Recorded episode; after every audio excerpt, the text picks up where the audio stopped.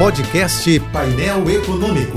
Entrevistas, informações relevantes e curiosidades de economia e política com Alex Campos. Donald Trump está saindo pela porta dos fundos da história, prometendo voltar pela porta da frente da infâmia. Daí que militares, banqueiros, empresários e até chefes de família e pessoas de bem precisam rever seus conceitos ou crenças em relação a ele e políticos como ele.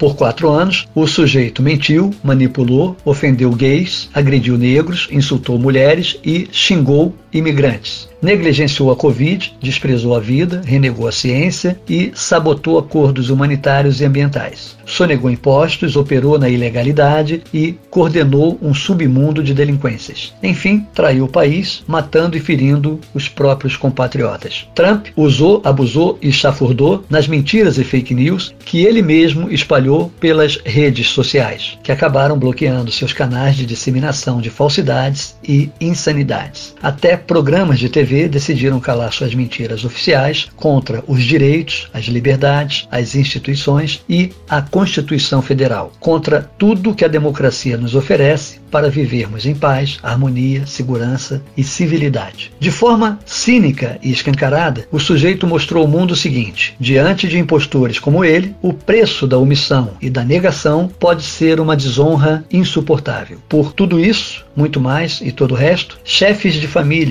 e pessoas de bem não devem fazer concessões a gente como Donald Trump.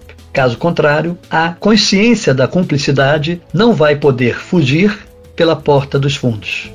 Siga-me no Twitter, AlexCamposJBFM. Eu sou Alex Campos. Bom dia e boa sorte. Este e outros colunistas você ouve também em nossos podcasts. Acesse o site da JBFM ou as principais plataformas digitais e escute a hora que quiser, onde estiver. Podcasts JBFM. Informação a toda hora.